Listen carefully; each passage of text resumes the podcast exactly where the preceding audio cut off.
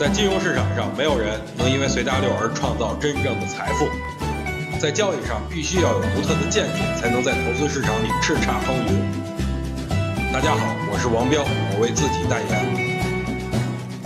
各位晚上好，在下王彪。给大家梳理一下本周末的重要消息吧。首先就是中央在近期呢三次提及国企改革，而且啊，国企改革是本届政府的主要工作。如何在公道簿上记录好的内容，让后人称赞呢？那必须要做出点实事儿来。说句实话，从去年开始到如今，国企改革进行的并不是很顺利，所以才有了近期重点强调这事儿。而且呢，我觉得后面的一波行情可能会随着央企改革展开。其次呢，就是刘士余主席发表了啊要保护投资者权益的这番话，这是。历届主席都会强调的内容，但是真正能保护吗？可能这就是美好的愿望吧。但是刘师傅啊，上任已经三个月了，做的事儿真不少，例如暂停注册制、推迟战略新兴板，还有力争加入 MSCI 等等。所以通过刘师傅的表现来看，还真是比较正面。最后呢，就是方正裁员一事，我觉得这是一个利好啊。记得一二年、一三年的时候也出现过大量的裁员，但是最后事实证明，那会儿就是底部。